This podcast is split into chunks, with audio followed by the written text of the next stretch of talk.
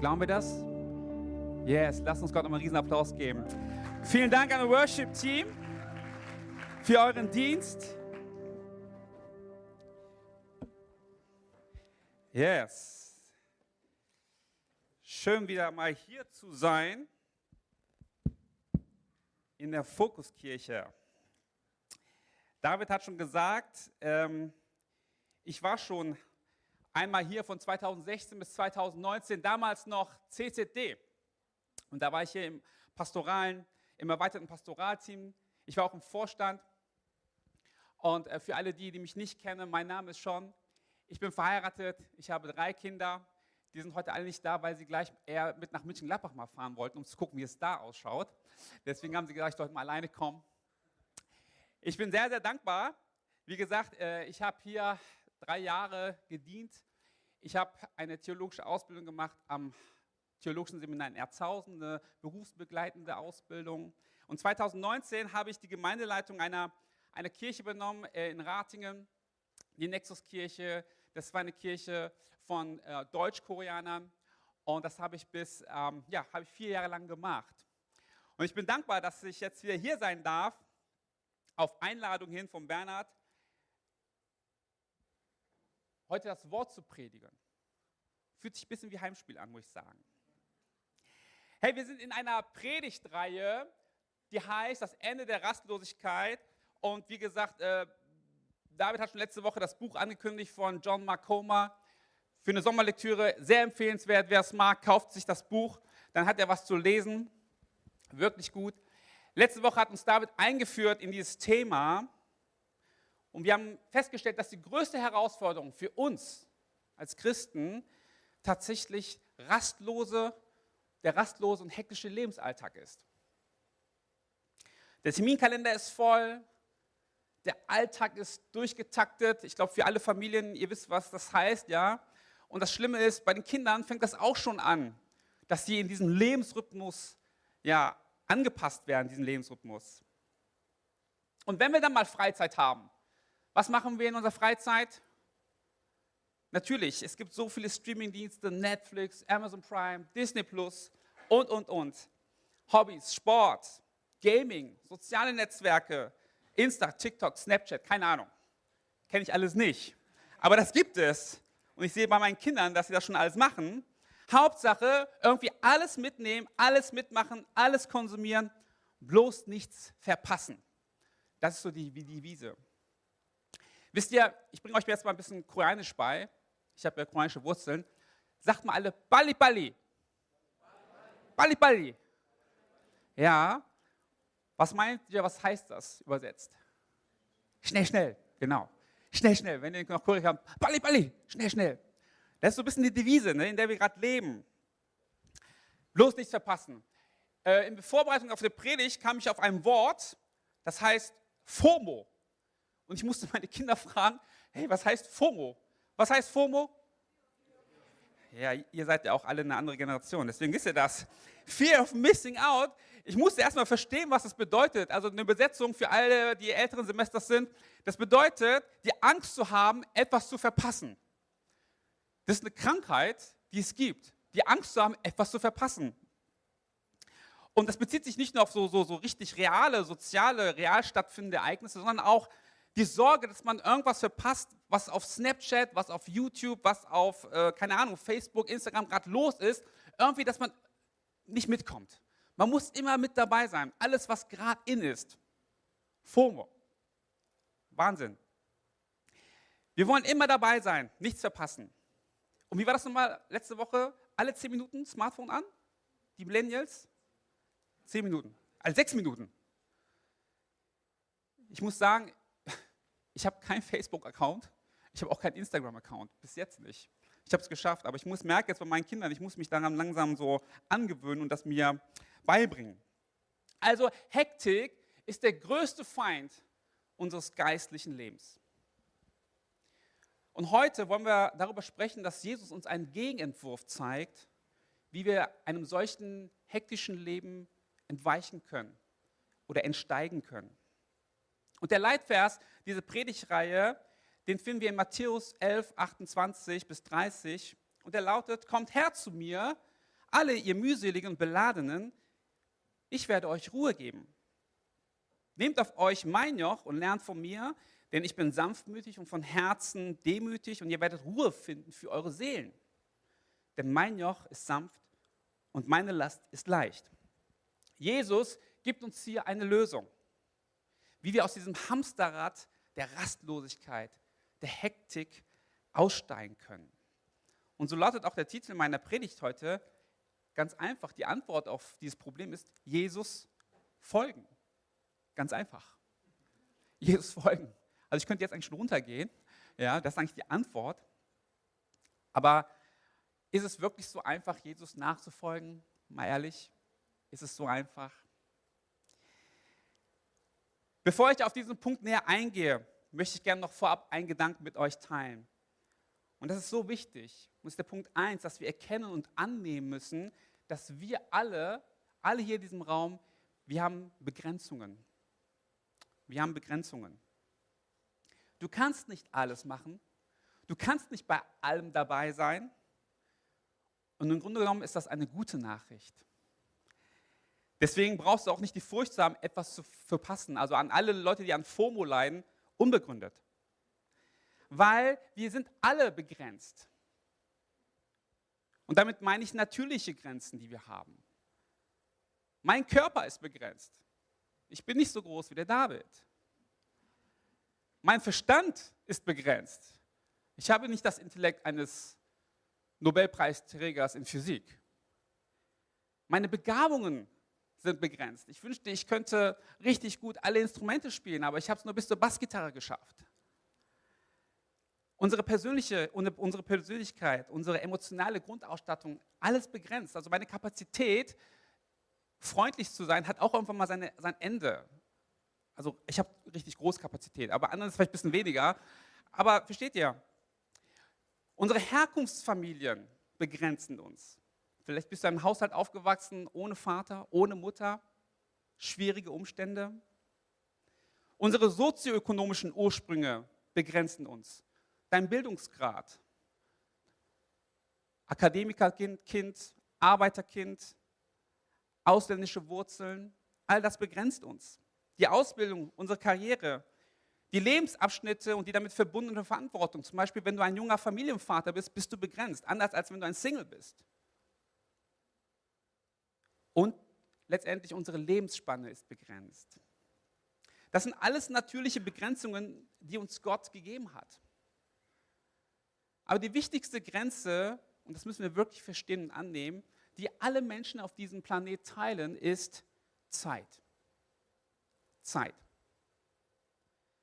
Und ganz ehrlich, wer hat sich nicht schon mal gewünscht, dass der Tag noch mal zehn Stunden mehr hätte? Ja, auch hätte ich doch mehr Zeit hätte ich noch mehr Stunden. Ganz ehrlich, ich glaube, wir würden die zehn Stunden mehr auch wieder vollpacken mit irgendwelchen Terminen und mit irgendwelchen Streamingdiensten und Filmen und keine Ahnung. Aber anzuerkennen, dass der Tag nur 24 Stunden hat, hilft uns, uns auf das Wesentliche im Leben zu konzentrieren. Hey, jede Sekunde in deinem Leben, die verstreicht, die kommt nie wieder zurück. Und wir alle haben nur dieses eine Leben, dieses eine Leben auf dieser Erde. Vielleicht reicht deine Lebensspanne von vielleicht bis 70, 80, 90, sogar darüber hinaus. Ja, vielleicht. Aber vielleicht ist es auch viel, viel kürzer.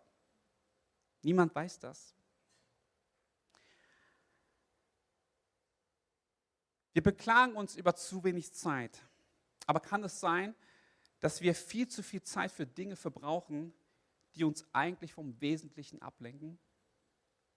Denk nochmal nach über die Predigt von letzter Woche, wo David darüber gesprochen hat, wer oder was hat deine Aufmerksamkeit. Und im Epheserbrief lesen wir etwas ganz Wichtiges. Im Epheserbrief Kapitel 5, Verse 15 bis 16 lesen wir folgendes. Ich lese aus der Hoffnung für alle Übersetzung. Achtet also genau darauf, wie ihr lebt. Nicht wie Unwissende, sondern wie weise Menschen. Nutzt die Zeit. Nutzt die Zeit so gut ihr könnt, denn wir leben in einer schlimmen Zeit. Nutzt die Zeit. Die letzte, der letzte Satz könnte auch wie folgt übersetzt werden. Nutzt die euch zur Verfügung stehende Lebenszeit. macht den bestmöglichen Gebrauch von eurer Zeit, nutzt jede Gelegenheit, um Gutes zu tun. Wie gesagt, jede Sekunde, die verstreicht, kommt nie wieder zurück.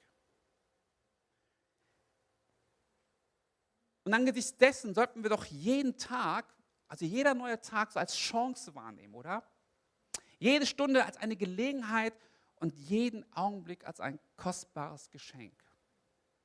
So wertvoll. Zeit ist ein wertvolles Gut. Ist unbezahlbar. Und angesichts dieser uns zur Verfügung stehenden begrenzten Zeit sollte doch die Art, wie wir leben, doch wohl überlegt sein, oder? Wollen wir diese Zeit einfach verschwenden oder wollen wir wohl überlegt diese Zeit nutzen? Und die Antwort auf die Frage, was ist denn wohl überlegt, ist ganz einfach, wie der Titel schon sagt, wir müssen unseren Fokus auf Jesus setzen und ihm folgen. Der zweite Punkt ist, Jesus bietet uns die Lösung des Problems an, nicht wahr? Ihm folgen. Folge mir nach, sagt Jesus zu seinen Jüngern. Und in Matthäus 11, 28 bis 30 lesen wir im Vers 28, kommt her zu mir, alle ihr mühseligen und beladen, und ich werde euch Ruhe geben. Und das hört sich doch wunderbar an.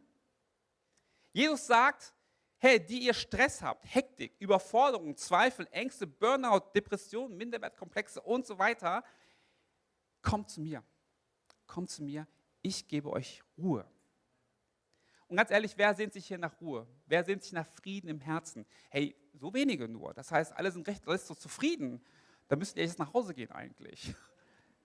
Aber ich, ich brauche manchmal auch diese Ruhe, diesen Frieden. Und was Jesus hier ausspricht, ist eine Einladung an uns alle. Kommt her zu mir. Kommt her zu mir, die ihr müde und beladen seid. Und dieser Einladung würden wir, glaube ich, alle sofort nachkommen. Ein super Angebot. Aber der Vers geht weiter. Der Vers geht weiter und in Vers 29 lesen wir folgendes: Nehmt auf euch mein Joch und lernt von mir. Denn ich bin sanftmütig und vom Herzen demütig und ihr werdet Ruhe finden für eure Seelen, denn mein Joch ist sanft und meine Last ist leicht. Aha, das Ganze hat also doch einen Haken. Um Ruhe zu finden, müssen wir ein Joch aufnehmen. Ein Joch. Ich habe meine Kinder gefragt, wisst ihr, was ein Joch ist? Wussten sie nicht. Ja? Was ist überhaupt ein Joch? Ich habe ein Bild mitgebracht. Da seht ihr, was ein Joch ist. Ein Joch ist ein Geschirr, mit dem man ein Zugtier, also ein Ochsen, Esel, Pferd, egal, einspannt, damit das Tier dann einen Karren, einen Flug oder einen Wagen ziehen kann, so wie auf dem Bild. Ja? Also ein Joch übersetzt bedeutet, dass man sich irgendjemanden unterwirft und damit seine eigene Freiheit einschränkt. Weil der Ochse kann jetzt nicht frei rumlaufen, nicht wahr? Der ist jetzt unter diesem Joch. Man sagt ja auch zum Beispiel das schwere Joch der Ehe. Also keiner hier in dem Raum, ich weiß das, aber man sagt ja schwere Joch der Ehe so, ja. Joch hört sich somit nach Arbeit an, nach etwas Unbequemen an. Auf jeden Fall nicht nach Ruhe. Nicht nach Ruhe, sondern, oh, Arbeit. Und wenn Jesus hier von meinem Joch spricht, und in diesem Kontext müssen wir so stehen, dann stellt er ja ein anderes Joch dem gegenüber, nicht wahr? Er sagt, mein Joch ist sanft. Das müsste bedeuten, auf der anderen Seite gibt es ein Joch, das nicht sanft ist, das grob ist und schwer ist. Und in dem Kontext müssen wir verstehen, dass Jesus davon gesprochen hat, dass es damals das Joch der Tora gab, der Gesetze. Die Juden mussten damals über 600 Gebote, Verbote einhalten, um Gott zufriedenzustellen. Und das war ein schweres Joch. Warum? Weil niemand diese Gebote einhalten konnte. Und das war die Last, die unmöglich war zu tragen für die Menschen. Und dann kommt Jesus und sagt, hey, mein Joch, meine Lehre ist im Gegensatz dazu leicht und sanft. Und wir verstehen das jetzt im Nachhinein natürlich. Wir verstehen das, dass Jesus für uns alles getan hat. Dass durch Gottes Gnade wir Errettung finden, nicht durch, das, durch eigene Anstrengung wir Heil finden. Nein, Jesus hat es für uns getan. Er ist für uns ans Kreuz gegangen. Und so sagt ihr, dass sein Joch, mein Joch, meine Lehre ist leicht. Ihr könnt nichts durch eure, durch eure eigene Einstrengung schaffen, sondern der Glaube allein an mich, an dem, was ich für euch getan habe, bringt euch Rettung. Für uns heute bedeutet das Joch Jesu im Vergleich zu dem Joch der Welt zu setzen. Denn ganz ehrlich, wir haben auch ein Joch der Welt aufgezogen. Und der Gehorsam gegenüber seiner Lehre wird uns Ruhe geben. Ruhe, die die Welt uns nicht bieten kann. Egal, bei, ob es die beste Serie auf Netflix ist, das schönste Hobby oder auch der schönste Sport. All das mag uns für einen Moment Befriedigung schenken, aber keine anhaltende Ruhe. Herr und Jesus lädt uns ein, von ihm zu lernen, wie wir, mit, wie wir mit den Lasten des Lebens in Leichtigkeit umgehen können. Denn was er sagt ist, ich nehme euch nicht dieses Joch weg, ich nehme euch nicht die Lasten weg, die Probleme dieser Welt. Es ist nicht so, dass er auf einmal alles uns, ja, von uns wegnimmt und wir frei davon werden. Denn das Joch der Welt bleibt. Wir müssen Geld verdienen, wir müssen zur Arbeit gehen, wir müssen unsere Familie ernähren, wir müssen Kinder zur Schule bringen, etc. Jesus weiß das. Er weiß, dass das Leben hart ist. Schließlich war er selbst auch Mensch. Aber er hilft uns dabei, diese Hektik und diese Rastlosigkeit, mit dieser Rastlosigkeit umzugehen und uns auf das Wesentliche zu konzentrieren. Er gibt uns einen Ausweg, indem er uns eine Ausrüstung gibt. Eine Ausrüstung. Er nimmt nicht die Probleme weg, nein, er gibt uns eine Ausrüstung, damit wir mit diesem Problem umgehen können. Und, dieses, und diese Ausrüstung ist paradoxerweise ein Joch. Und dieses Joch ist im Vergleich zu allen anderen Jochs dieser Welt sanft und gleich. Sein Joch verschafft uns dauerhafte Ruhe und wahren Frieden. Und jetzt kommen wir zu unserem nächsten Punkt. Was heißt es nun konkret, dieses Joch auf sich zu nehmen? Was heißt das? Wer von euch liest gerne Biografien? Was war die letzte Biografie, die du gelesen hast? Oh, okay. Sagt mir jetzt sofort nichts. Aber alle haben schon mal bestimmt eine Biografie gelesen. Was war der Grund, weshalb man eine Biografie liest? Weil man ein Fan von dieser Person ist, die diese Biografie geschrieben hat, nicht wahr? Ich muss mich outen. Ich bin ein Kind der 70er, in den 80ern aufgewachsen und als 1982 Michael Jacksons Thriller-Album rauskam, war ich weg. Ich war hin und weg. Und ich bin so ein Fan von Michael Jackson geworden. Also das war das letzte Album, danach fand es nicht mehr so toll. Aber bis 1982, das war richtig toll. Und ich war so ein Fan. Ich habe ich hab Michael Jackson Videos angeschaut. Ich wollte seine Dance Moves nachmachen. Und damals gab es nur VHS-Kassetten wenn du eine VS-Kette rein musst, Play, Pause, zurückspulen, Pause, Play, immer, war richtig kompliziert, aber ich, ich wollte das, ich wollte, ich wollte den Moonwalk können. Nein, nein, nein. Das, das war vor langer Zeit.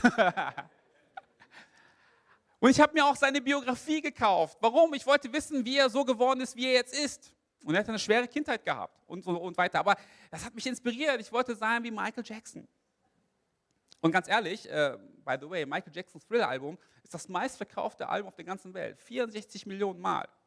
So als Vergleich dazu, Taylor Swift, das meistverkaufte Album von jeder, 14,6 Millionen mit all den Aufrufen bei Spotify etc. zusammengezählt. Ja. 64 Millionen Platten, Vinylplatten. Wer kennt noch Vinylplatten? Schallplatten. Ja? Musste man in den Laden gehen und noch kaufen und dann mit nach Hause nehmen, um zu hören. Solche Sachen. Das war eine andere Welt, ja, ich weiß. Also, Biografien sind ja, Bücher, die uns inspirieren. Und im Grunde genommen finden wir eine Biografie in der Bibel. Genau gesagt in den ersten vier Büchern des Neuen Testamentes. Die vier Evangelien sind Biografien von Jesus. Aber leider werden diese Evangelien nie so als Biografien gelesen, sondern immer so als theologische Abhandlungen, wo wir die Lehren von Jesus verstehen wollen ja, die Theologie, die Ethik von Jesus. Aber wenig wird über die Lebensweise von Jesus gepredigt. Wisst ihr, Jesus ist nicht nur die Wahrheit, also Theologie, sondern er ist auch der Weg. Also auch ein Lebensstil. Wenn Jesus unser Lehrer ist, und damals war er ein Lehrer, er war, er war Rabbi, er hat ja seine Jünger gehabt, und wir seine Jünger sind heute, dann müssen wir lernen, seinen Lebensstil nachzufolgen, es anzunehmen, zu kopieren. Hey, denn die harte Wahrheit ist, Nachfolge ist etwas, das man tut. Wisst ihr, ich finde es immer so schwierig, dass Leute immer so die Sache so trennen. Also einmal die Bekehrung, ja, ich weiß, ich bin Sünder, ich kann nichts aus mir heraus tun. Danke, Jesus, dass du für mich am Kreuz gestorben bist. Ich nehme das gerne an, diese Gnade, wunderbar. Und dann denken sie, das ist schon fertig. Aber es gibt ein danach. Und das ist die Nachfolge. Und irgendwie will man immer so zwei Paar Schuhe daraus machen, aber die Bibel sagt nie, dass das zwei Paar Schuhe sind. Nein, mit deiner Bekehrung bist du ein Jünger geworden. Und dein Weg ist die Nachfolge. Dafür ran führt kein Weg vorbei. Wir müssen seinem Weg folgen. Amen. Herr, und warum ist es so wichtig, Jesu Lebensstil nachzuahmen? Ein Beispiel. Als wir in unser Haus gezogen sind, ich muss gestehen, ich bin kein Gärtner. Ich schaffe es, alles kaputt zu machen, was Leben hat, also grünes Leben. und wir sind umgezogen und der Vorbesitzer hatte Trauben angebaut im Garten. Trauben. Und bei diesen Trauben, an diesen Reben, hat er auch so ein Holzgerüst, so ein, so ein, so ein, Gitter dran gemacht. Und was nennt man einen Spalier? Und anhand dieses Spaliers konnten so sich die Verästelungen der Reben sich hochziehen, damit die nach oben wachsen und nicht nach unten auf den Boden fallen sozusagen. Und dann da an den Trieben kamen dann die Trauben. Ich habe euch mal so ein Bild mitgebracht von so einem Spalier an einem Weinberg. Wozu ist das Spalier da? Es hält den Weinstock aufrecht und damit kann er gut wachsen und gute Früchte tragen. Das ist wichtig.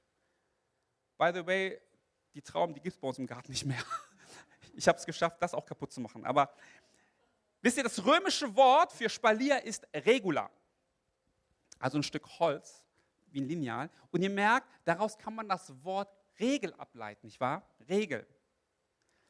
Das heißt, so wie ein Spalier die Rebe hilft, gute Frucht hervorzubringen, helfen uns Regeln im Leben für unsere Nachfolger, damit wir geistlich gut wachsen können.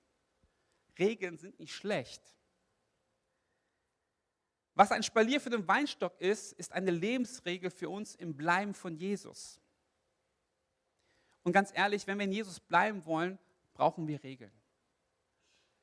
Brauchen wir Regeln. Wir brauchen Regeln, wir brauchen geistliche Übungen. Dazu komme ich gleich. Denn ohne diesen Spalier würde der Weinstock absterben. Ohne diese Regeln in Christus, diese geistlichen Übungen, werden wir geistlich sterben. Und das ist eine ja nicht unangenehme Sache, sondern das erfordert etwas von uns. Es fordert uns heraus, wir müssen etwas tun. Regeln und Strukturen sind wichtig im Leben. Alle Eltern hier im Raum, wer ist derselben Meinung?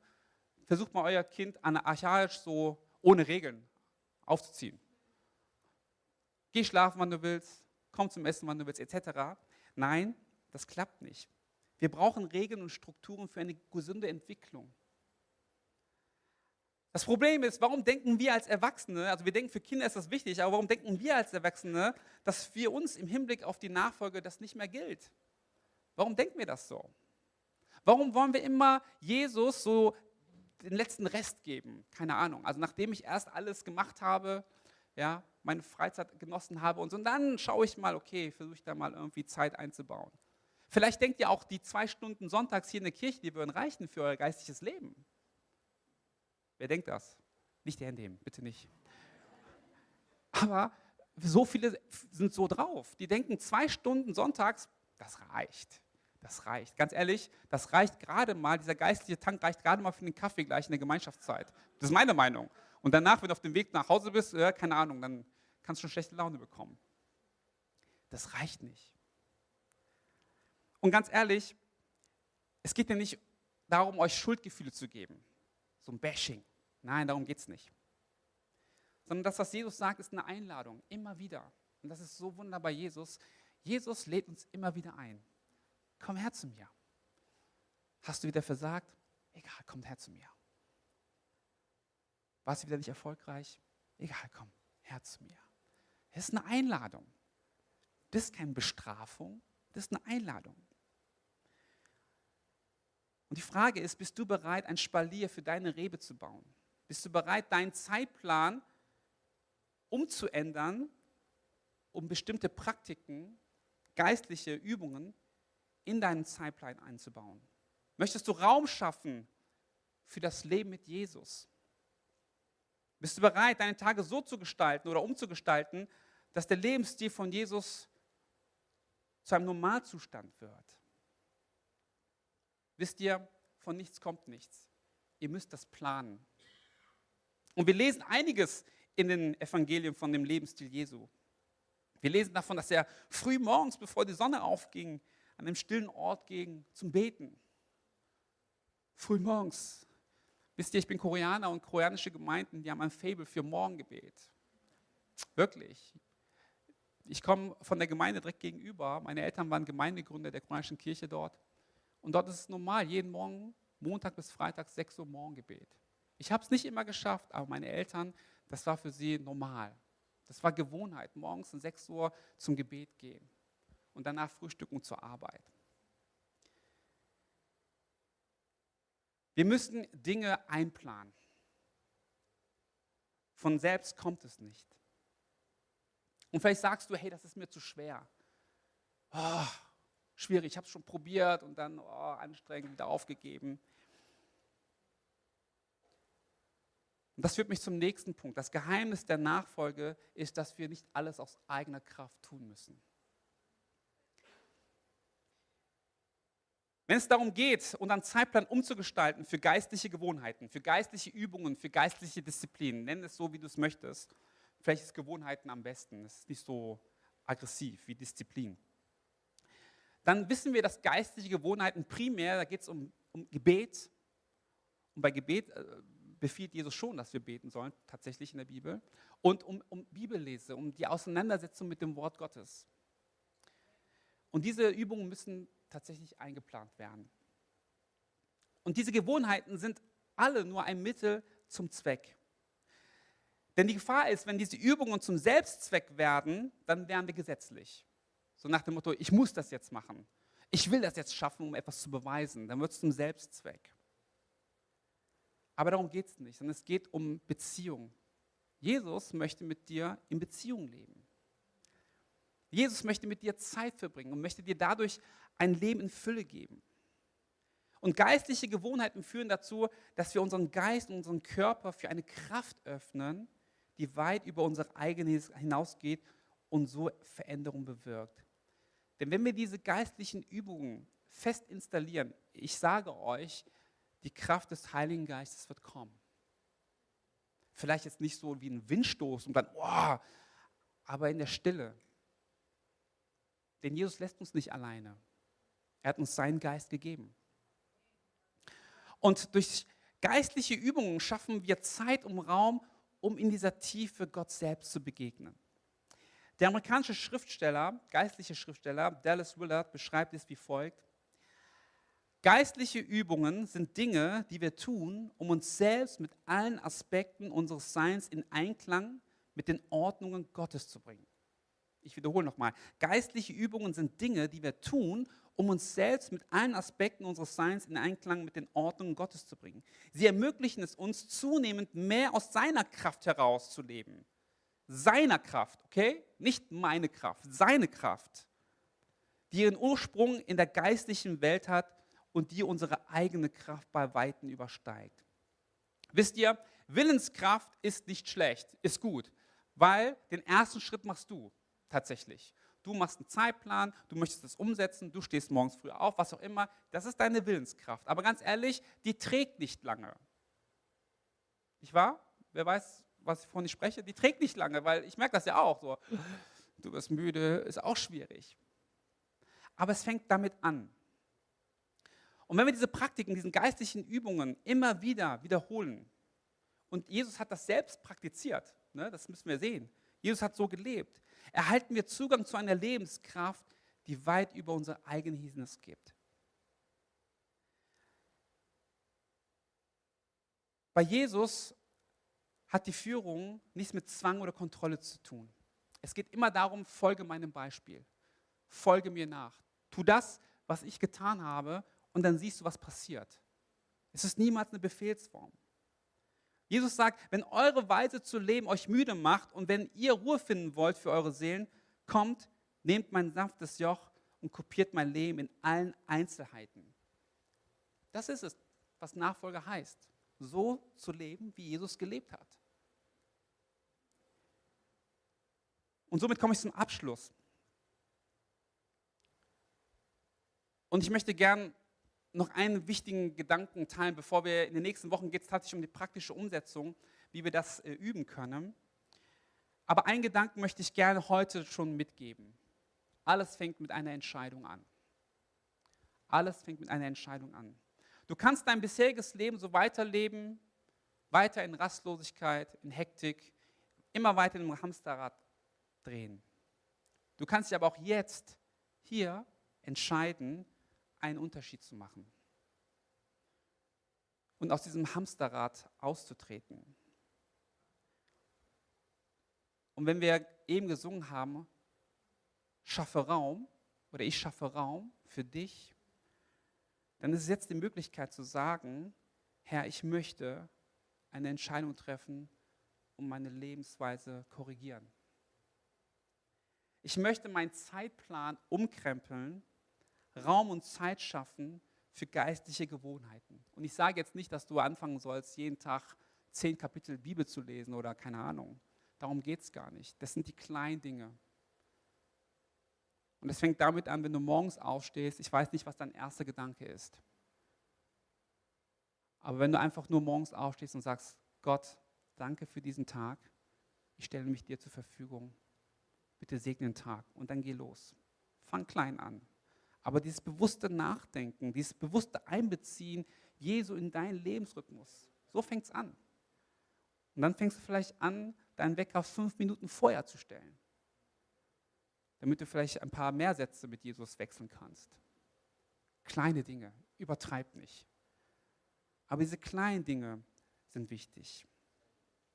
Hey, wir wollen jetzt, so wie wir es letzte Woche gemacht haben, eine Zeit der Stille haben. Und Stille kann manchmal ziemlich herausfordernd sein, nicht wahr? Also wenn es total ruhig ist und keiner sagt etwas, das kann auch manchmal ziemlich unangenehm sein. Aber ich glaube, in der Stille sind wir ehrlich vor Gott.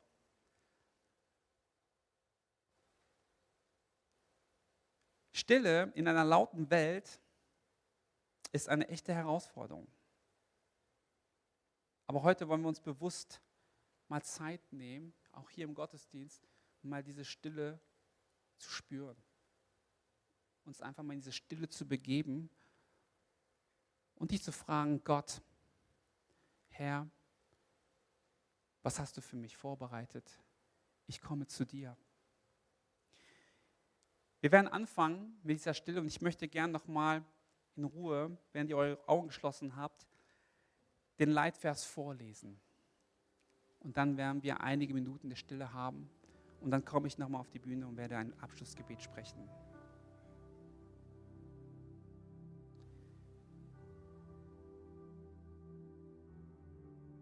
Bist du müde? Ausgelaugt? Ausgebrannt von der Religion? Komm zu mir. Komm mit mir und du wirst dein Leben wiederfinden. Ich zeige dir, wie du wirklich zur Ruhe kommen kannst. Begleite mich und arbeite mit mir. Schau zu, wie ich es mache. Lerne die unbeschwerten Rhythmen der Gnade kennen. Ich werde dir nichts Schweres oder Unpassendes auferlegen. Leiste mir Gesellschaft und du wirst lernen, frei und leicht zu leben.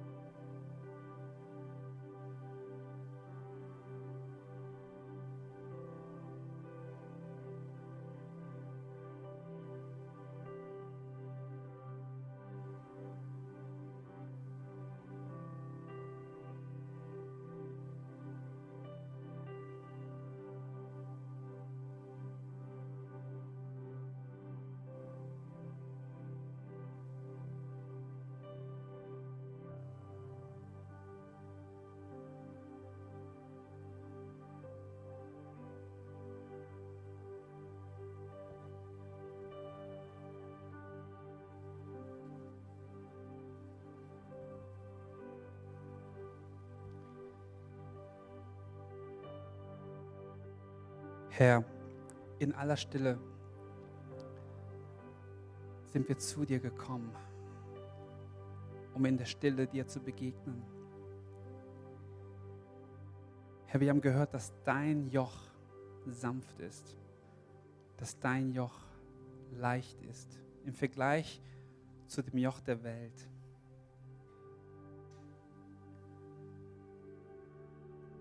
Und wir wollen lernen, dieses Joch auf uns zu nehmen.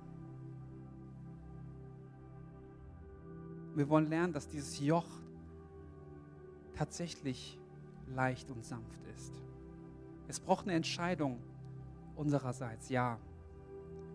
Aber du begegnest uns auf halber Strecke und du gibst uns deine Kraft durch deinen Heiligen Geist.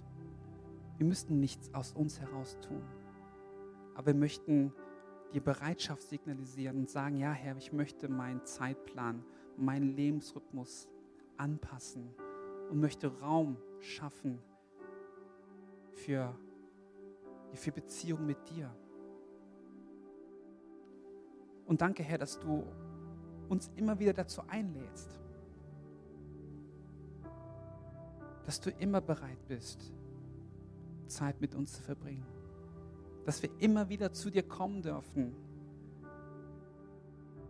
und bei dir Ruhe finden dürfen. Ich habe so auf dem Herzen, vielleicht gibt es einige hier, die, die kämpfen, machen sich Sorgen und sagen sich, ja, wie lange geht das gut? Wann werde ich wieder in alte Verhaltensmuster treten, etc. Hey, leg doch mal, wenn du diese Angst hast, deine Hand aufs Herz. Ich würde gern für dich beten. Ich möchte dir zusprechen, tu es. Auch wenn du versagen solltest, egal, tu es. Denn darum geht es auch in unserem Christenleben, unserer Nachfolge, immer wieder aufzustehen, nicht nachzulassen, immer wieder Gottes Nähe zu suchen. Warum? Weil Gott ein guter Gott ist und er wartet. Er wartet immer. Und das ist die Geschichte vom verlorenen Sohn. Und er läuft uns immer entgegen. Also glaub nicht, dass du denkst, mein Gott, das bringt doch nichts. Immer wieder habe ich diese Bekenntnisse getan und immer wieder hat es nichts gebracht. Nein, tu es. Herr, und ich bete für diese Herzen, die Zweifel haben, die vielleicht auch denken, dass die sanfte Joch schwer ist, die denken, dass sie keine Ruhe darin finden können. Herr, ich bete, dass dein Heiliger Geist ihr Herz bewegt und dass sie sich dazu entscheiden können. Und ich glaube fest daran, dass du jeden Einzelnen begegnen wirst. Auf neue Art und Weise. Etwas, was vielleicht vorher niemals da gewesen ist. Dass sie neu erfahren dürfen, was es heißt, in dir zu ruhen. Was es heißt, wirklichen Frieden im Herzen zu haben. Ein Frieden, den uns die Welt nicht geben kann. Nur du allein. Und so segne ich diese Brüder und Schwestern dass sie sich aufmachen, dass sie bereit sind, ihren Zeitplan zu ändern für mehr Gemeinschaft mit dir. Ich preise dich, Gott. Du bist wunderbar. Amen.